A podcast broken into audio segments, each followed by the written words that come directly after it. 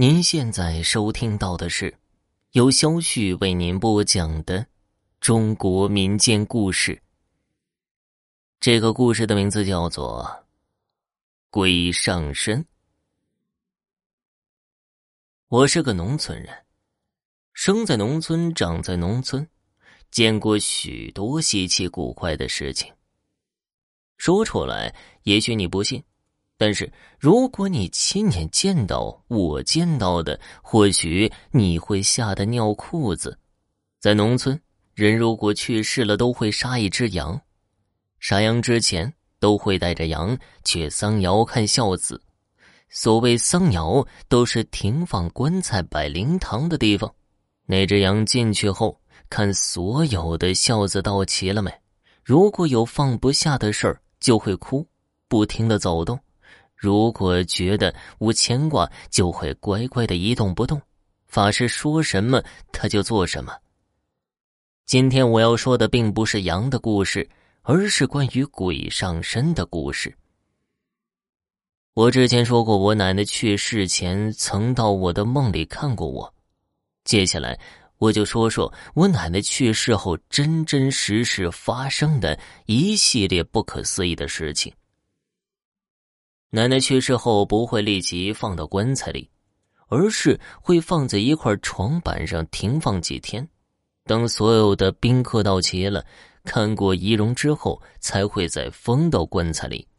我记得那是冬天，特别冷，直到最后一批宾客看完了最后一眼，法师说时间到了，可以挪棺材了，把奶奶的尸体放进棺材里，我们都哭了。然后村里的人用钉子钉上，一切准备好，我们就开始烧纸。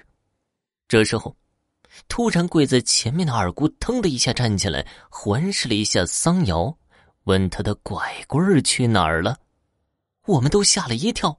二姑年纪轻轻的，什么时候用过拐棍啊？我们都奇怪的看着二姑，二姑脸色惨白，嘴唇发青，弯着腰。眼睛没有黑眼珠，只有眼白。问我们把它放到木盒子里做啥？憋死他了！我们这些小孩子已经吓傻了，大人们已经明白了这是鬼上身了。然后几个大人使了使眼色，开始跟他说话，就说：“你还有什么放不下的，尽管说，我们都帮你实现。”姑姑叹了一口气，坐在沙发上，开始说自己这辈子吃了多少苦：做女儿被娘家母亲打，做媳妇儿被婆婆打，被自己男人打。她死了，不要和爷爷埋在一起。她不想在下面，还被爷爷欺负。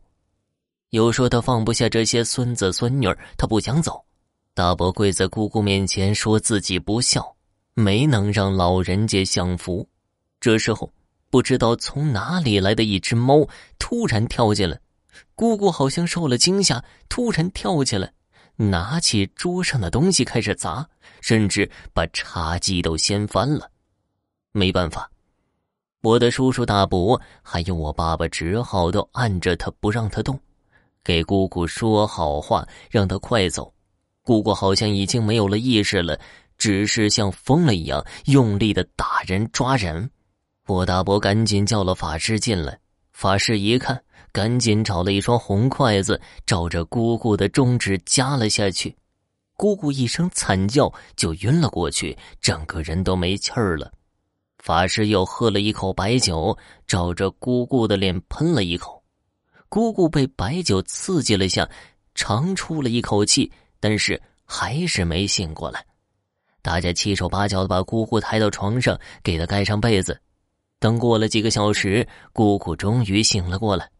我们去问她发生了什么，她却什么都不记得了，只是觉得全身酸疼，没有力气。这时，大家都松了一口气。这件事儿是我亲眼所见，说出来大家可能不相信，但是世间有些东西你不得不信。听众朋友，本集播讲完毕。感谢您的收听。